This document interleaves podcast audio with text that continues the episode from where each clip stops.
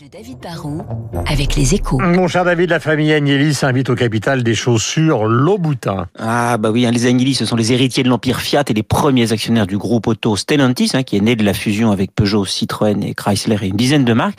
Mais ils ont décidé de ne pas mettre tous leurs œufs sous le même capot, hein, via leur holding familial Exor. Ils ont diversifié leurs investissements en misant sur la réassurance, sur la presse, sur le foot avec la Juve de Turin.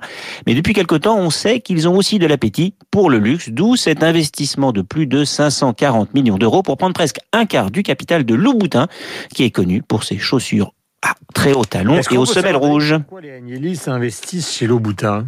Bah déjà, le marché du luxe est rentable, en croissance, c'est prometteur, c'est attractif. Ensuite, les Agnelli ont de l'argent, hein, ils sortent un peu de l'automobile et ils doivent investir ailleurs. Et le luxe, bah c'est pas complètement nouveau pour eux. Ils contrôlent Ferrari, qui a déjà le, même rouge que Louboutin et qui a des marges d'une marque de luxe.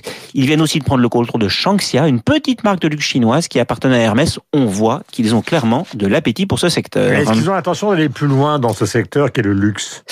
Bah, ils vont commencer par accompagner la croissance de Louboutin et de Shangxia en leur donnant des moyens pour croître, pour se développer en Chine et sur Internet, par exemple, ouvrir de nouvelles boutiques. Et à plus long terme, les Agnelli sont peut-être en train de faire l'apprentissage d'un nouveau métier.